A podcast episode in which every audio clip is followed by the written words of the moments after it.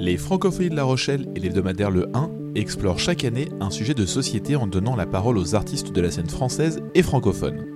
En 2021, nous avons souhaité aborder le thème de l'évasion avec un numéro intitulé L'ère du large, disponible en kiosque en juillet 2021. En prolongement, à l'occasion du Festival des Francopholies, des conversations en tête-à-tête et en public au sein du village francocéan ont été organisées, invitant chaque jour un artiste et un navigateur. Aujourd'hui, Julien Bisson et Gabriel Tulou reçoivent Molécule et Arthur Levaillant. Ce podcast, Que dit la chanson de nous, est proposé par les Francopholies en lien avec son projet Francocéan et le soutien de Tetra Pak. Bonne écoute Alors rapidement, on ne pouvait pas rêver comment c'est mieux qu'avec euh, Molécule et Arthur Levaillant, parce qu'en fait, par rapport à ce, à ce numéro que nous avons fait, ces deux hommes permettent l'un et l'autre, avec leurs euh, deux casquettes et même euh, parfois plus, euh, d'aborder le- les thèmes de l'évasion et de la musique. Alors je, m'explique, nous aurons l'occasion d'y revenir un peu plus euh, longuement évidemment avec eux. Mais euh, pour commencer avec, toi, Arthur, évidemment, tu es navigateur. Beaucoup de, courses à ton actif. Parmi celles qu'il faut retenir, deuxième de la Transat Jacques Vabre en 2017, euh, quatrième de la Route du Rhum en 2018. Euh, et puis un très beau collectif en route euh, dont on parlera tout à l'heure. Et à côté de ça, tu es euh, musicien avec un groupe dont le d'ailleurs le premier clip vient de sortir aujourd'hui, un EP, le groupe qui s'appelle euh, The Brave Mermaids. Voilà. Donc on reviendra euh, sur évidemment euh, ta carrière et Molécule. Est-ce qu'on t'appelle Molécule? Est-ce qu'on t'appelle Romain? Qu'est-ce que Les deux, sont possibles. Alors, euh, Molécule, qui est euh, donc euh, artiste, musicien, et qui, là aussi, c'est extraordinaire par rapport à, à notre, sujet, fait donc euh, des enregistrements sur terrain dans des conditions extrêmes. On va pouvoir, là aussi, euh, évoquer euh, tout ça, mais tu es notamment euh, parti euh, en 2015 pendant 34 jours euh, sur euh, le Joseph Rotti euh, en Atlantique pour euh, capter les sons de ce bateau que tu ensuite tu réintègres dans tes compositions. En 2018, tu es parti aux six semaines dans un village perdu dans le Groenland. Et euh, en 2019, donc ces deux euh, expériences, sont, il y a eu deux albums. J'espère ne pas écorcher les noms. C'est 60 degrés 43 minutes d'or. Tout à fait. C'est ça pour le premier et euh, moins 22 degrés 7. On prononce en ce sens-là ou moins Tout 20 à fait. Ouais, Tout super. fait. Pour le pour le deuxième, Euh, en 2019, euh, c'était. On reviendra sur cette passion commune euh, que vous avez de la mer et du surf en l'occurrence avec cet album Nazaré. Et cette expérience complètement dingue de scotcher euh, là, enfin pas de scotcher, mais de mettre partout des micros sur euh, le bateau de Thomas Ruyant pour euh, le vent des globes, le départ là de cette année 2020. Voilà. Tout à fait. Peut-être peut-être qu'on peut commencer par une, euh, une question un peu rituelle. Je pense qu'on va, on va commencer toutes ces conversations par cette question-là. C'est de savoir ce que représente le mot aventure pour vous. Qu'est-ce qui- qu'est-ce qu'il y a derrière ce mot? Qu'est-ce qu'il signifie pour vous, Arthur? Euh, je pense qu'il compose ma vie depuis, euh, depuis, depuis presque que je suis né. En fait, c'est cette quête de, de, d'essayer, de tenter, d'oser, euh, et puis euh, d'aller au bout de ses rêves, euh, toujours. Et, je passe beaucoup de temps à rêver. je passe beaucoup de temps à regarder les arbres quand, je suis, quand je suis enfermé et à avoir qu'une seule envie, c'est de c'est de, de, de, mieux m'écouter et de, et de partir, euh, de partir à l'aventure, vraiment. Et, il peut y avoir les petites aventures du quotidien euh, euh, parce qu'on n'est pas, pas en forme, on est fatigué et que euh, juste d'aller voir la mer quand on est, euh, quand on est en ville, et ben c'est un, un effort et, et, c'est une petite aventure. Mais ça peut aussi être des aventures un peu plus, un peu plus folles, comme des traversées de l'Atlantique, comme partir au Groenland, comme aller dans l'Amazonie ou, ou euh, faire des folies. Mais il y a, pour moi, il n'y a, pas de- il y a pas de degré. C'est euh, en fonction de, de, de, de l'état dans lequel on est à un, moment, de- à un, à un instant T. Vous avez remarqué comme le vent se lève dès lors qu'on interroge un navigateur. Molécule, sur cette même question, qu'est-ce que l'aventure pour toi? Ben, je me reconnais déjà bien dans ta vision des choses. Euh, J'ajouterais que moi j'ai- j'aime bien cette dimension de, de me sentir vivant, de me confronter à, à mes propres peurs, à mes limites, euh, d'être de manière raisonnable. Je suis pas, euh, je suis pas euh, totalement fêlé, hein. Euh, mais j'aime essayer d'aller un peu à la limite. euh, et c'est vrai que c'est une quête très personnelle où on apprend à se découvrir. Et c'est aussi une manière de oui, d'aborder les grandes questions de la vie, euh, de la mort. Euh, il y, a- quelque chose de, de- très euh, métaphysique dans tout ça finalement. Euh, Et puis on se sent voilà extrêmement vivant. C'est une manière de vivre aussi dans le présent très très forte. Et c'est une sensation qu'on perd un peu dans nos sociétés euh, euh, modernes euh, de, de tous les jours. Quoi, hein. On se fait bousculer, quoi. C'est une forme de quête un peu. Une. Tout à fait, tout à fait. Cette question, est revenue beaucoup dans la question de la perception du temps qu'on a, particulièrement en mer, qui est une perception euh, différente, mais j'imagine que vous pouvez aussi vous retrouver euh, sur cette question dans la création musicale, euh, avec l'idée un peu d'une distorsion temporelle. Est-ce que c'est quelque chose qui peut faire le pont aussi entre vos activités l'un et l'autre, et de navigateur, et autrement d'aventurier musicien Bah, moi, les petites expériences que j'ai de navigation, euh, que ce soit à la voile ou à, moteur, euh, euh, c'est vrai qu'il y a une notion du temps où on se, perd, on, rentre dans une dimension un peu intemporelle. Moi, c'est une sensation que j'aime bien de, se laisser un peu porter comme ça par les éléments, par les choses. Et le travail de composition musicale et de création est assez semblable hein, finalement. Le, plus gros travail que j'essaye de mettre en place, c'est de créer les conditions pour me perdre et, de laisser passer l'inspiration, euh, finalement d'être un peu un, juste un passeur hein, entre le vécu, entre euh, la force des éléments auxquels euh, je me confronte et, euh, euh, mes connaissances dans les instruments que j'ai avec moi et que j'emmène lors de, mes aventures. Mais la recherche de l'état, c'est que les choses se fassent le plus, le plus naturellement possible. Je suis en train de réfléchir à, combien de temps ça m'a pris quand, j'ai fait la route du Rhum pour me, pour me dépolluer, on va dire, en partie, euh, de, toute, cette, toute cette vie folle que l'on vit, euh, vit quand on est à terre, euh, de ces smartphones, de cette, de cette folie des réseaux sociaux et, de la publicité.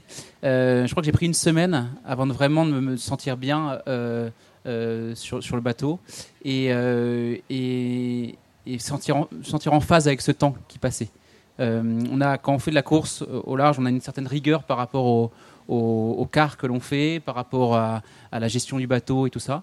Euh, et donc, il y a des moments donnés, on n'arrive pas à prendre le temps vraiment de, contempler, de, ouais, d'admirer en fait ce, qu'on a autour de nous et juste de sentir ce temps qui passe et ce- ces mouvements du bateau. Et en fait, au bout d'un moment, tu fais corps avec lui et, tu t'accordes plus de temps pour toi, pour, voilà, pour, pour créer, pour imaginer, pour, pour, te, pour te, te- perdre, pour mieux te retrouver. Quoi. Alors Gabriel parlait tout à l'heure du fait que on a suivi les, les marins du Vendée Globe pendant notre confinement et qu'on avait l'impression qu'avec eux on, pouvait voyager. Alors il y a quand même un petit peu côté un peu paradoxal parce que quand on est sur, la, sur un bateau, on est sur une petite cabine, on est seul euh, bien souvent. Euh, est-ce que c'est pas une forme de confinement en, en soi? Comment est-ce qu'on on arrive à, à- composer avec ça, avec la solitude, avec l'espace exigu Est-ce que c'est un enfermement ou au contraire c'est une, une évasion? C'est un choix en tout cas. On part, on, se, on, se, on se confine par choix, donc euh, donc c'est bien différent de ce qu'on vit quand on est euh, de ce qu'on a vécu nous, euh, euh, où il y a cette forme d'obligation.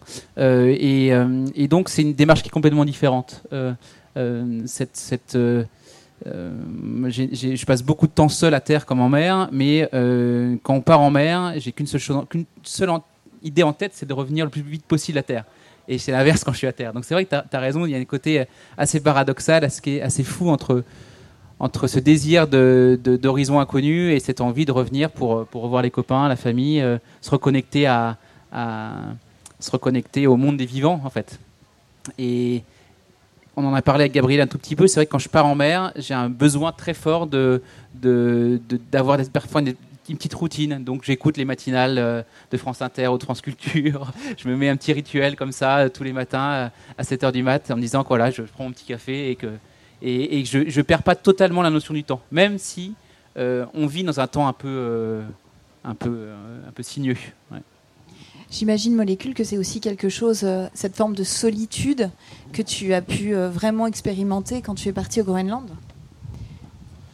Oui, la solitude. Alors moi, je suis pas quelqu'un de très solitaire. Euh, je suis jamais totalement tout seul. hein. Il y a- je pars avec un, souvent avec quelqu'un qui prend des photos euh, et qui filme hein, pour, bah, pour après avoir une matière, pour faire des concerts immersifs en 360 avec des images, pour éditer un livre, pour faire des vidéoclips. Donc c'est- jamais une vraie vraie solitude. Euh, je crois, que la solitude vraiment euh, réelle du marin seul euh, sur son bateau me, terrifie, m'angoisse énormément.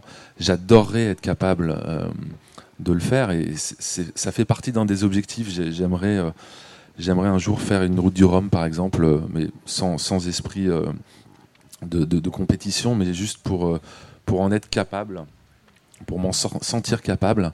Euh, mais non, pour moi, c'est des, des surhommes. hein. Euh, euh, notamment, notamment sur le vent des globes, c'est, quelque chose de complètement fou quand même. Ces hommes et ces femmes, hein, parce qu'il y a eu beaucoup de femmes qui ont fait d'ailleurs des super parcours. Mais c'est quelque chose qui me semble complètement hors de portée, quoi. En termes de, de force personnelle, quoi. hein, ça, je trouve ça assez, euh, assez, assez terrible, quoi. Ils vous inspirent ces marins? Ben, ce qui m'inspire, c'est c'est ce, ouais, c'est le fait que, que je me sente incapable de faire ce qu'ils font. Après, euh, j'ai un peu navigué avec Thomas Ruyant pour préparer ce projet. J'ai fait une course euh, d'à peu près deux jours et demi avec lui en solitaire. C'est des conditions de navigation terribles, hein, qui sont pas agréables. C'est une recherche de vitesse constante. Euh, moi, je, compare ça un peu à la, en tout cas dans cette catégorie de marins, à la, à la Formule 1 où ils sont dans la recherche de performance euh, euh, à chaque seconde.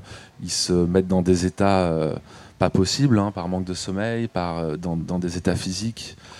Donc là, j'ai installé des caméras et des micros lors du dernier Vendée Globe qui ont filmé Thomas Ruyant sans qu'il le sache tout au long de sa course. Et donc on voit, et on est en train de travailler au montage du film final, euh, on voit euh, bah, euh, cette attention continuelle. On est vraiment avec lui. Et, il, s'en dégage quand même quelque chose de, fascinant, mais, il y a quand même beaucoup de questions de savoir pourquoi quelqu'un se met dans de tels états et, et qu'est-ce qu'il recherche dans tout ça, parce que c'est quand même c'est une, c'est une purge hein, quand même, hein, un vent des globes quoi. une, une- une réponse, Arthur? J'ai j'ai pas fait le Vendée Globe euh, encore, donc euh, je te dirai quand. C'est- C'est un de tes objectifs? C'est une- c'est un de mes rêves, ouais. Je sais, je sais- oui, oui, oui. Ouais, ouais. Euh, mais il y en a plein d'autres. Euh, faire un Olympia aussi. donc, euh, donc euh, oui, oui, mais c'est vrai qu'on va, on, on est un, peu- on est un peu, on est un peu frappa- frappadingue quand même hein, quand on part, quand on part sur nos bateaux et qu'on les pousse. Euh, et nous, on va tellement loin. Je me, je me souviens d'un moment où j'étais, euh, j'étais, euh, c'était la route du Rhum. J'étais en tête de la course. J'étais malade comme un chien. J'avais un mal de mer terrible. Ça a duré deux jours et demi. On a un mal de mer même quand on est, euh, quand Ouais, on est parce que navigateur. parce que c'est le début de la course, parce que tu as le stress, tu as, passé 10 jours à terre avant 15 jours à, à gérer tes sponsors, euh, à- et donc tu as 2-3 jours où il faut s'amariner. Comme euh, il y, a, il y a, on va dire 90% des marins qui ont le mal de mer, hein, faut pas rêver, hein, c'est, euh, euh, faut arrêter avec ces, avec ces, ça, ça va nous décomplexer. mais oui, oui, tout à fait. Non, non, mais on, a- on prend des médicaments. Moi, je prends, euh, je prenais, on prend des médicaments euh, du Mercalm ou autre pour, pour essayer de, de, de tenir le choc. Parce que on- et après, ça passe au bout de trois jours. Après, c'est vrai qu'on va aussi dans des moments où dans, dans des, dans, des, dans des situations un peu dantesques parfois. Donc, euh, peut-être qu'on a un seuil un peu plus poussé, mais, euh, mais on l'a- tous, ouais. Quand j'ai pu t'interroger euh, pour la préparation de ce numéro, il y a, il y a deux choses euh, qui, qui m'ont marqué. Alors la première, c'est que le lendemain de cette euh, interview, tu m'as relaissé un petit message sur mon téléphone en me disant j'ai oublié de dire quelque chose de très important. Quand ça ne va pas, quand j'ai peur, ces moments dont on parle, je chante. Il faut que tu dises que je chante, que c'est. Je trouvais ça assez touchant en fait, euh, cette euh, nécessité de remettre au cœur, en plus de, cette prise de parole, vraiment le, chant et donc ce rapport à la musique. Il y a une autre anecdote que j'aimerais bien que tu racontes, c'est celle euh, du podcast avec quand tu as eu cette nuit terrible. c'est peut-être une journée d'ailleurs pendant la route du Rhum. Euh, je l'ai réécouté plusieurs fois. Euh, ça, a duré, un peu plus de 24 heures. C'était un peu, un peu lourd. On a, j'emmène beaucoup de podcasts en mer et il y a une émission qui est assez incroyable qu'il faut absolument écouter, qui, euh, qui invite, qui prend du temps en fait avec les invités, qui s'appelle La Voix Nue sur sur France Culture. Et là, ils avaient invité Jean Rochefort.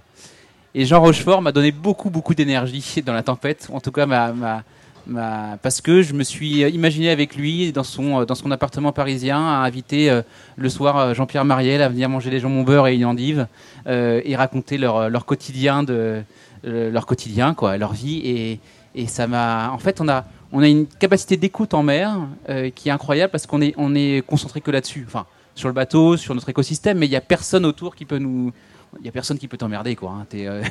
Tu te comptes tu comptes beaucoup sur toi.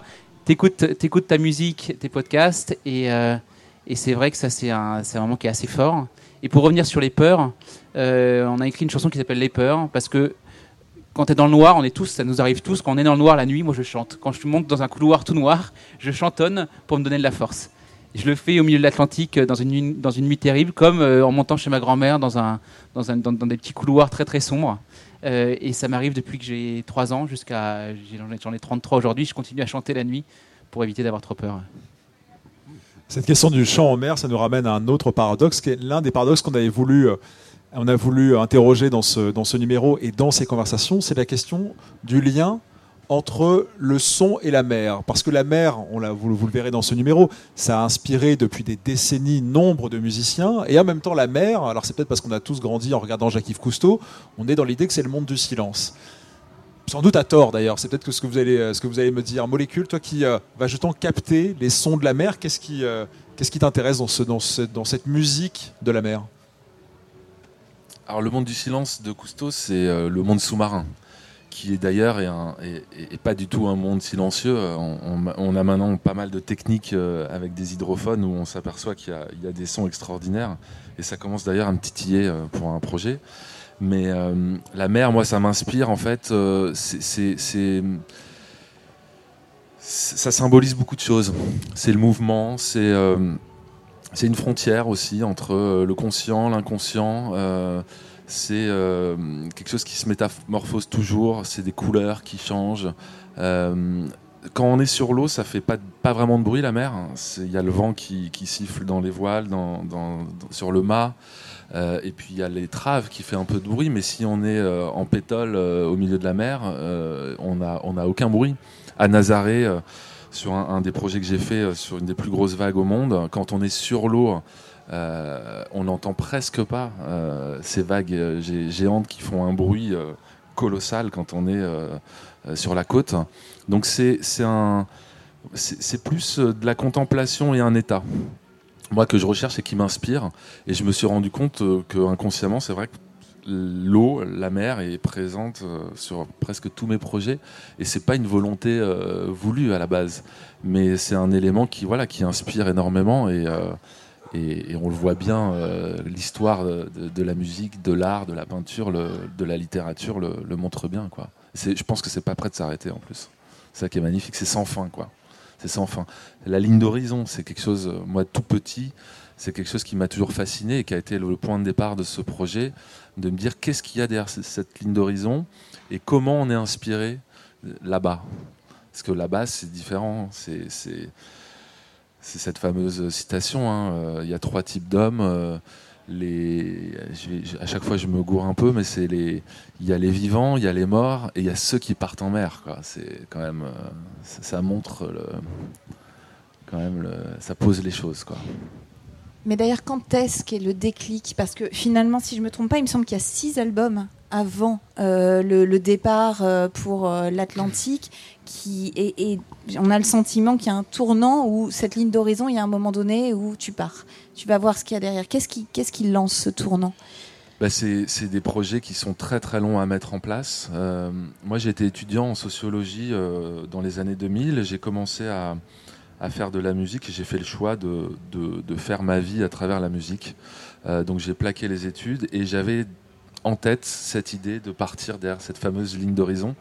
Euh, J'en étais pas capable euh, techniquement, logistiquement, j'en étais pas compétent. Je savais pas vraiment faire de la musique, euh, surtout sur un bateau dans des conditions pas faciles, et j'avais pas du tout les partenaires. Donc ça a mis du temps. j'ai fait des premiers albums avec beaucoup de collaborations avec des chanteurs, des chanteuses. Et puis effectivement, il y a eu un, tournant. le tournant, c'est ce, ce, projet en 2013 que j'ai mis en place. J'ai eu la chance de, j'ai fait une sorte de casting de bateau pour trouver un bateau qui, pouvait, qui pourrait m'emmener suffisamment longtemps en mer pour composer entièrement un, album de musique sur ce bateau. Et je voulais un bateau qui m'emmène dans une zone euh, propice aux tempêtes. Parce que j'avais le doux rêve de mettre en musique la tempête. Euh, et donc j'ai fait un casting de bateau, j'ai rencontré l'armateur. Euh, et je ne sais toujours pas pourquoi il a accepté d'ailleurs, parce que c'est quand même assez dingue de se dire on prend un artiste inconnu au bataillon, c'est une responsabilité je suis quand même parti voilà, euh, plus de 5 semaines euh, avec 200 kilos de matériel. J'ai refait un studio entièrement dans une cabine de ce bateau. Euh, au début, c'était très dur, effectivement, de, s'amariner, de travailler. moi, j'ai rarement eu le mal de mer jusqu'à présent, mais par contre, travailler dans la durée avec ces machines de composer, les premières semaines, c'était impossible. Et puis à la fin, en pleine tempête, je tenais les synthétiseurs ça, roulait et puis j'étais bien, j'étais dans mon élément quoi. C'était assez génial quoi. On parlait de l'aventure, l'aventure c'est aussi des, moments qui marquent et euh, voilà, on s'en souviendra jusqu'à la fin et c'est aussi pour ces moments-là, je pense qu'on est prêt à se surpasser, à se dépasser et, un peu à sortir de sa zone de confort. Je pense que la véritable aventure c'est ça. Et donc elle peut être euh, très proche, hein. c'est sortir de sa zone de confort. Moi, je prends plus l'ascenseur, je suis un peu claustro depuis quelques temps bah, peut-être que ma prochaine aventure, c'est de reprendre l'ascenseur. Non, non, non, continue l'escalier. bah, Arthur Le Vaillant, alors toi qui ne fais partie ni des, ni des morts ni des vivants, puisque tu fais partie de ceux qui partent en mer, à quoi ça ressemble de, ton côté la, la, musique de la mer? Comment tu la décrirais? Je, je, je, me retrouve un peu dans ce que, dans ce que dit Romain. Euh, c'est, la musique de la mer, pour moi, c'est quelque chose qui, euh, qui m'accompagne toujours. Ouais. Et, et donc, je, En fait, quand je suis en mer, c'est pas là où je. C'est pas là où je. Hum, vraiment, je. Comment dire Je navigue sur des bateaux qui sont. Euh, et, Romain pourra, pourra, nous le dire mieux, mieux, mieux, que. Parce qu'il passe sa vie à faire le montage aujourd'hui. Euh, c'est des bateaux qui sont très violents, qui font beaucoup de bruit. Euh, qui sont pas agréables en fait. et donc c'est pas j'ai pas en fait on, se retrouve à mettre des boules qui est à mettre des casques même anti-bruit euh, parce qu'on n'arrive pas à dormir. C'est on a on a on crée des cocons comme ça euh, de carbone ou de ou de matériaux qui sont euh, qui sont d'une violence inouïe. Et donc on a des moments d'apaisement aussi quand le vent quand le vent diminue quand quand, quand les conditions sont assez parfaites et que en fait le bateau glisse. Et il y a des moments aussi assez forts assez assez dingues où on n'a plus ce bruit mais on a on a des chants et, on, en parlait, j'en parlais avec une, personne qui s'appelle Aline Penito, qui, euh, qui fait d'ailleurs un podcast qui s'appelle, euh, euh, une émission qui s'appelle, LSD, qui, traite sur les chants des baleines. et on en parlait l'autre jour ensemble parce que ça m'est arrivé aussi. Nos bateaux, ils, sont tellement, ils résonnent tellement que ça peut s'apparenter un peu à des chants des sirènes, ça, vient peut-être de là. Mais quand on a des baleines autour, on les entend résonner dans, le, on entend leur chant résonner dans le fond du bateau. Et ça, c'est des choses qui sont. Euh, quand, on, est au fond du bateau, on, entend ça, on se, demande où on est vraiment. Et on se dit, mais qu'est-ce que c'est que ce monde de fous euh, Qu'est-ce que c'est que ces, animaux incroyables euh, qui ont des millions d'années et qui, et qui peut-être nous parlent ou se parlent et on participe et on, est témoin de ça. Et là, pour moi, c'est ça aussi la musique de la mer et de l'océan, c'est d'écouter cette biodiversité, euh, qu'on est en train de, dégommer euh, de manière outrancière, euh, qui, qui essaie de survivre et qui vit et qui voilà et qui, chante qui chante la vie sous l'eau quoi. En t'écoutant, je pense à ça. Peut-être que la musique de la mer, c'est peut-être une musique intérieure qui est propre à chacun. C'est peut-être ça en fait. C'est sa propre musique et c'est quelque chose qui est peut-être totalement inconscient qu'on va chercher, qu'on cultive en étant sur l'eau. C'est une manière d'aller au fond de soi, je pense. Hein. Euh, la navigation. tu, parlais de cette zone de confort, j'en ai un tout petit peu parlé euh, dans, l'article. C'est vrai que c'est, euh, on part en mer. En tout cas, moi, je pars à l'aventure. on a créé des villes et des sociétés pour pour dormir la nuit, pour se protéger. et on a annihilé un petit peu ce truc qu'on a en nous, qui est cet instinct, de survie, qui est vraiment, qui compose tout être vivant, hein, tout animal tout animal et puis tout, tout être humain, et qui et qu'on a en nous en fait. Et quand on part en mer, quand on part à l'aventure, quand on part dans des situations un peu extrêmes, on arrive à découpler tous nos sens de manière assez folle. Moi, je me, surprends à anticiper des, euh, collisions avec des, cargos, avec des bateaux de pêche, avec des, des, rochers, alors que je dors, quoi, alors que je suis en train de faire une sieste. Je me réveille juste avant l'impact. Euh, je me surprends à, avoir, euh, vraiment tous mes sens décuplés. C'est un truc assez incroyable. Et c'est un peu cette recherche que j'ai depuis des années de toujours essayer de, ne jamais perdre en fait cet instinct de survie que j'ai en moi et, le retrouver quand je, quand je pars sur l'océan. Et cette hypersensibilité, c'est aussi celle que toi, tu es allé chercher. Alors, tu parlais des tempêtes, tu voulais un, bateau qui te permettait euh, de d'écouter et de, composer avec les tempêtes. Et ensuite, le Groenland et le silence. Et, là, on entend. Enfin, je, lisais que tu, disais que certains Inuits entendent les aurores boréales. Et, toi, tu es parti traquer le silence. Alors, euh, cette hypersensibilité-là, comment on la, comment on la, développe bah, déjà, c'est un projet qui s'est fait un peu en, réponse à, cette navigation euh, et, à, ces semaines passées en mer euh, sur le Joseph Rotti, qui était une aventure euh, très forte, très, avec un volume sonore très très important. Je suis revenu les oreilles fatiguées. J'en ai écrit un livre et, je dis c'est d'ailleurs un endroit où le silence n'existe pas. c'est un bateau industriel hein, qui produisait de la pâte à surimi et les seuls moments où la nature euh, prend le dessus, bah, c'est quand le vent se lève, euh, que la houle se déchaîne et que le bateau se met à la cape, que les marins, euh, les pêcheurs arrêtent de, pêcher. Et, là, là, on entend vraiment les, éléments. Et ça, donc il y a du bruit tout le temps. je suis revenu les oreilles très fatiguées, donc je me suis dit, je veux repartir quelque part. et je vais essayer de travailler autour du silence. Ça peut paraître un peu paradoxal pour un musicien, mais le silence, c'est en fait comme une page blanche ou une toile blanche pour un, un, auteur ou un peintre. Le silence, c'est le temps. Il y a une forme de tonalité dans le silence. Et le silence au Groenland, c'est euh, quelque chose de, très profond. Euh, et j'ai découvert euh, vraiment le pouvoir de l'écoute dans ce voyage, l'attention, l'écoute avec une, attention extrême.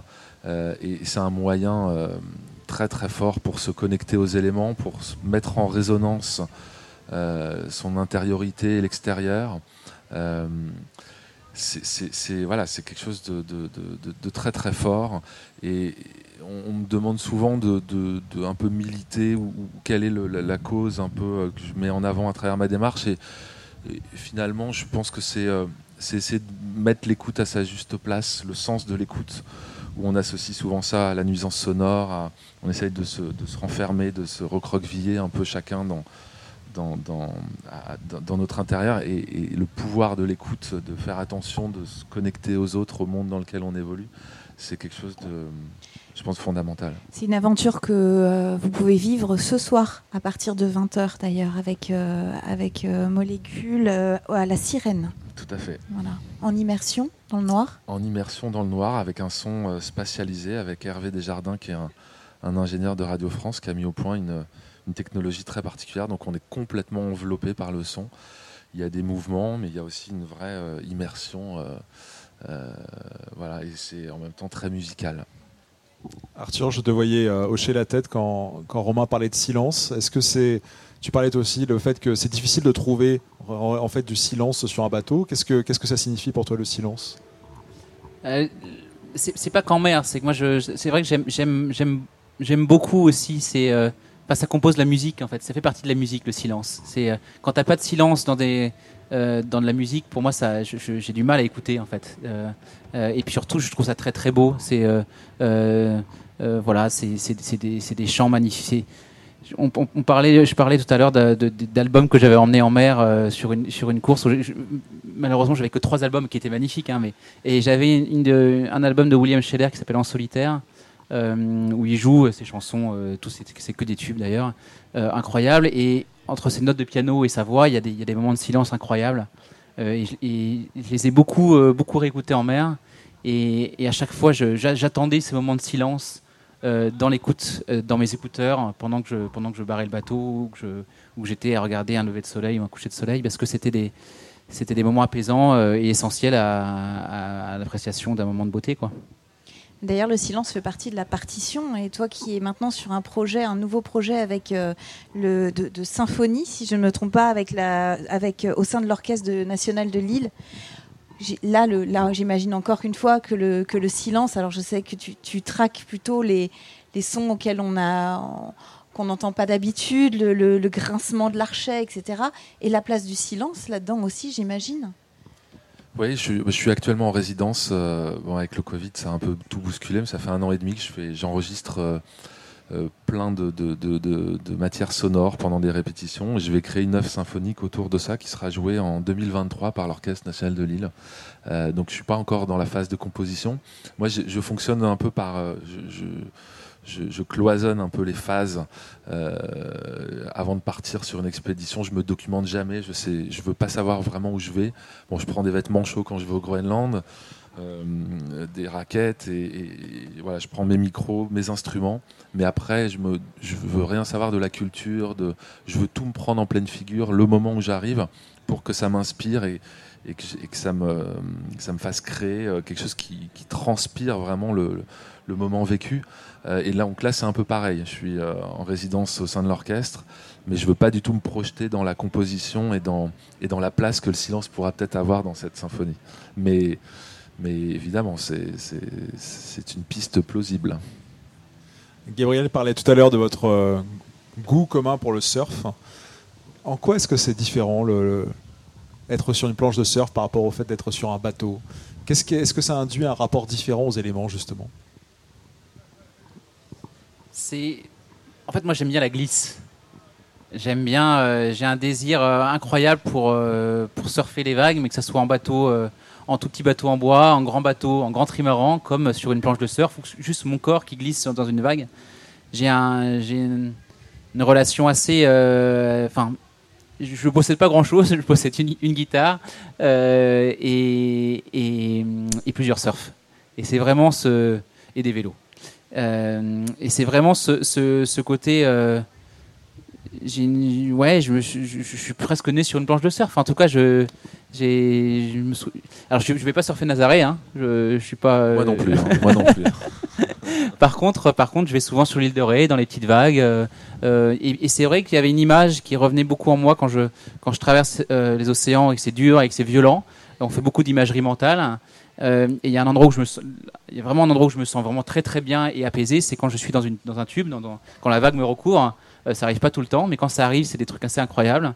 Et il y a une forme de, ouais, on, fait partie de ce, cet océan, quoi. On fait partie vraiment, on, le compose, on est, on est, on est imprégné dedans, et c'est un truc. Euh, euh, il y a quelques surfeurs ici, ils, savent mieux comment. Enfin voilà, c'est un, une, une, quête, c'est une recherche, c'est un c'est un, un, plaisir immense et simple en fait d'être de, de, vraiment connecté à, à l'océan, à la nature et à, cette puissance magnifique. Ouais.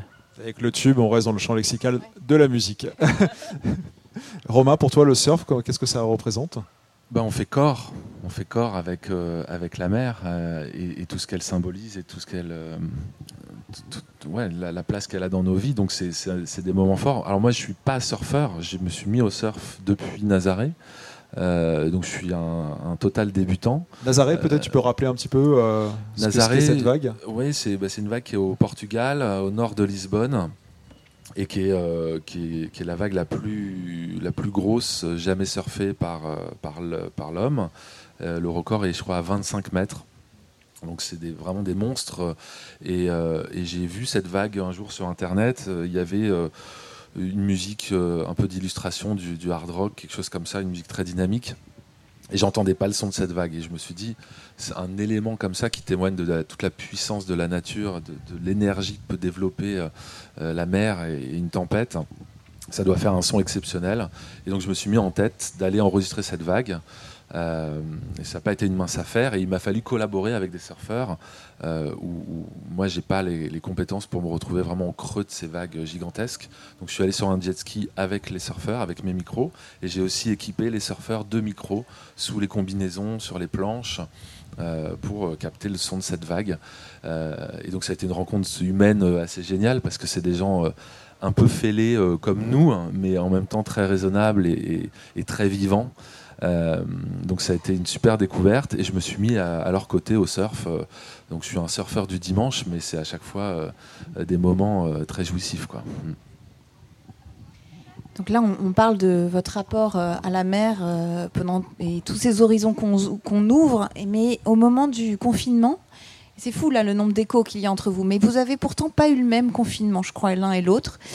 Parce que Arthur, toi, tu finalement, c'est vraiment un moment où tu n'as pas du tout navigué et où tu t'es retrouvé à terre et ce qui t'a laissé le, temps de développer euh, d'autres choses pendant que toi, tu faisais des bulletins euh, aussi euh, de, l'avancée de Thomas Ruyant en suivant jour après jour? Je pense que là où tu t'es arrêté, toi, ça a peut-être été un moment plus haletant. Est-ce que l'un et l'autre, vous pouvez nous raconter cette expérience du confinement? Bah, le confinement, alors, c'est en deux phases. Hein. Il y a eu le, confinement. moi, j'ai une petite, j'habite à Paris, mais j'ai une petite maison à Cancale, au bord de la mer. Et, le confinement, je l'ai fait avec euh, femme et enfants euh, à Cancale. Chez Rollinger, non? Euh, Pas très loin de chez Rollinger, tout à fait. et ça a été, bah, c'était une période, comme pour tout le monde, qui nous a quand même bien bousculé. toute l'activité a été arrêtée. Moi, je sais que j'ai été beaucoup sollicité pour faire des, des concerts en ligne euh, pour des médias et j'ai pris un peu le contre-pied de tout ça où j'ai lancé un projet euh, avec des amis artistes qui s'appelle Music for Containment, qui est une petite, euh, un petit hommage à Brian Eno, qui est un artiste que j'aime beaucoup. et on a, voilà, j'ai lancé une, forme de compilation. vinyle, c'est ça? Alors, il y a, qui va sortir maintenant à la rentrée en forme vinyle. Mais là, c'est un, projet qui s'est fait en seulement une semaine. Euh, où j'estimais que la musique avait un rôle à jouer dans cette période, pas que de divertir. Euh, je pense qu'on a vécu une période, euh, j'espère qu'on peut en parler au passé, mais une période importante de prise de conscience, de réflexion sur peut-être le monde de demain. Arthur parlait de, la tragédie qui se passe dans les mers pour les espèces animales et c'est des choses qui sont pas du tout connues du grand public et il y a énormément plein plein d'actions à mener euh, sur plein de domaines différents.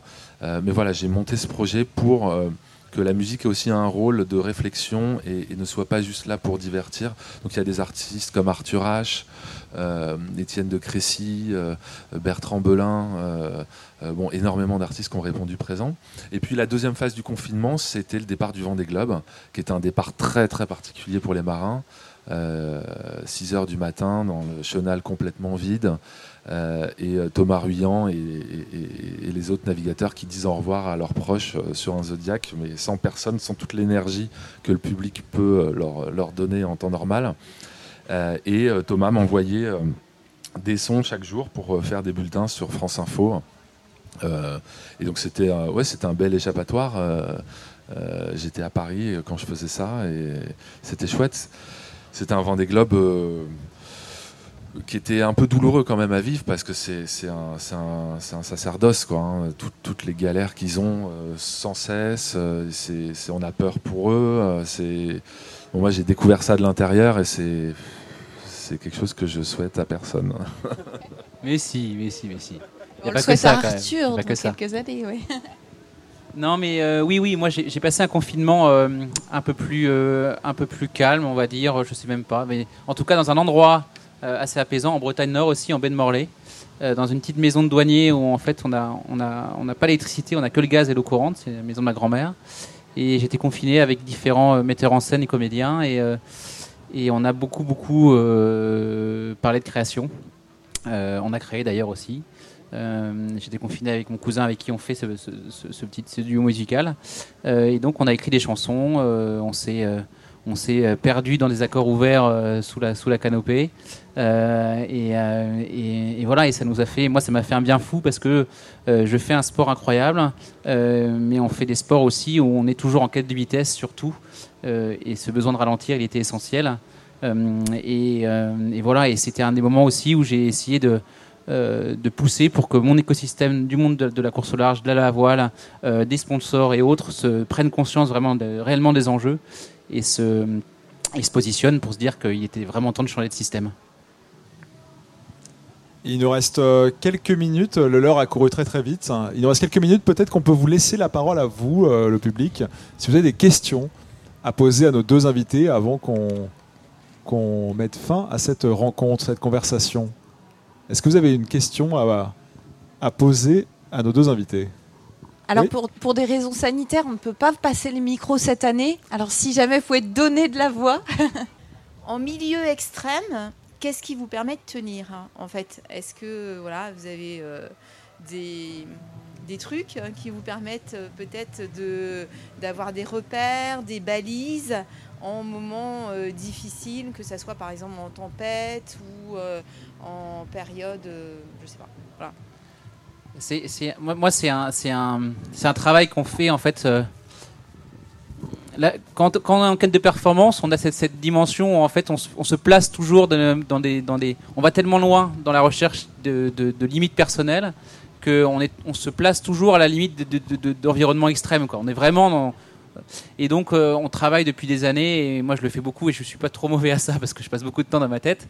Euh, on fait beaucoup d'imagerie mentale. Moi, je fais beaucoup quand je vais mal, quand c'est dur, quand c'est compliqué, quand la situation est extrême, quand euh, je sens que mon bateau va couler ou que bah, je- j'essaye de, de- de respirer. A la respiration, c'est essentiel. Et puis ensuite, je, m'imagine ailleurs un peu pendant quelques temps.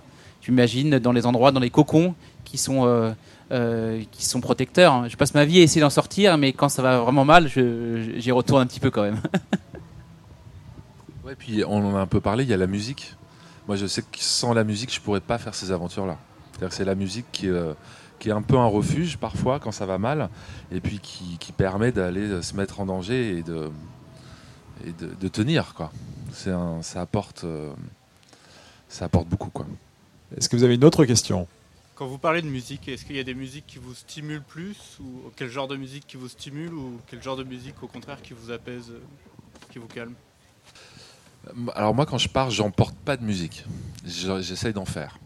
Donc c'est cette tâche et cette, euh, cette euh, ce processus de composition, de création qui euh, qui amène et du coup euh, l'inspiration est liée à l'état dans lequel je suis et, les moments un peu critiques euh, bah, euh, permettent de- de- d'amener des des plages sonores qui correspondent, euh, qui transpirent un peu le moment vécu. Quoi. Je suis un peu dans cette démarche d'essayer de, de ramener des, des, des sortes de, témoignages euh, très subjectifs, très personnels des, expériences que je vis.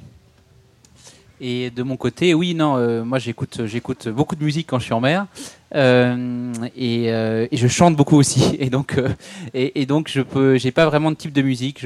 j'écoute, j'écoute vraiment de tout, mais j'aime bien, j'aime bien pouvoir, pouvoir quand, quand, je suis fatigué, chanter très très fort tout seul, et, et ça me donne beaucoup d'énergie. Ouais. Tu disais que tu avais trois, trois albums l'autre fois, c'était William Scheller et les deux autres. Il y avait Woolsey, parce que c'était- ouais, et, et Cabrel, si tu veux. J'en avais trois et je pouvais y aller. hein.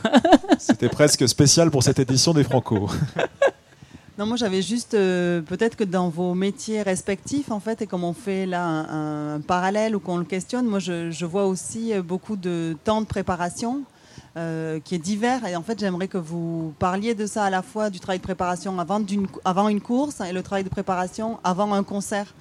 Que, que les gens se rendent compte en fait de, de que ce qu'ils voient en fait euh, demande euh, beaucoup de préparation. Et si vous pouviez décrire un petit peu à quoi ressemble ces temps de préparation pour vous et le temps que ça prend respectivement, je pense que c'est intéressant.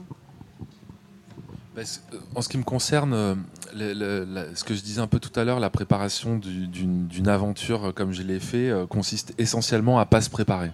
Et surtout de pas devancer l'inspiration, de pas savoir là où je vais vraiment. Ce qui est compliqué, c'est de, de, créer l'élan avec des partenaires et de, créer le cadre euh, pour, euh, pour réaliser ces projets-là.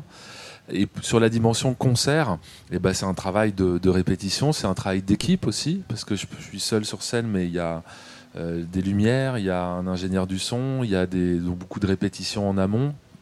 Donc il y a beaucoup de travail, effectivement, avant, avant un concert. Et c'est la même chose en bateau en fait. Euh, Quand tu fais de la course au large, tu, euh, tu te prépares parfois pendant 4 ans avant, avant, le Vendée Globe euh, ou, euh, ou un an ou deux ans avant une, avant une route du Rhum. Et on n'est pas tout seul. On pourrait, on pourrait rien faire tout seul en fait. C'est vraiment, cette puissance du collectif et, et, chacun a chacun un rôle crucial à jouer parce que quand tu euh, si tu visses mal un boulon sur un bateau, bah tu peux tu peux tu peux débattre, tu peux couler, euh, tu peux prendre l'eau, enfin et donc euh, il y a vraiment un quand tu es quand tu skipper d'un projet ou d'une histoire, tu dois vraiment être dans une dimension de voilà, tu es, dans une aventure commune quoi. Et, et tout le monde a sa place que ce soit la personne qui construit ton bateau comme la personne qui va communiquer pour que ça se passe bien et et, et faire tourner l'histoire.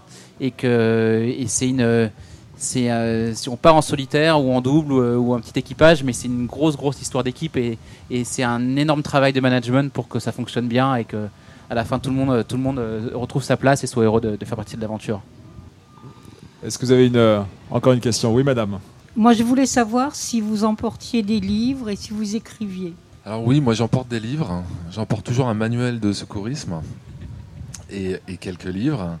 Et j'écris, je tiens souvent un, un carnet de bord euh, et, j'édite, euh, j'ai édité deux livres euh, liés à deux aventures sous forme de, récits, de sensations, de sorte de poésie, mais très, pas, très ambitieuse, de, de ce que j'ai vécu avec des photos, avec des images, un peu pour documenter ça de manière très personnelle. Voilà.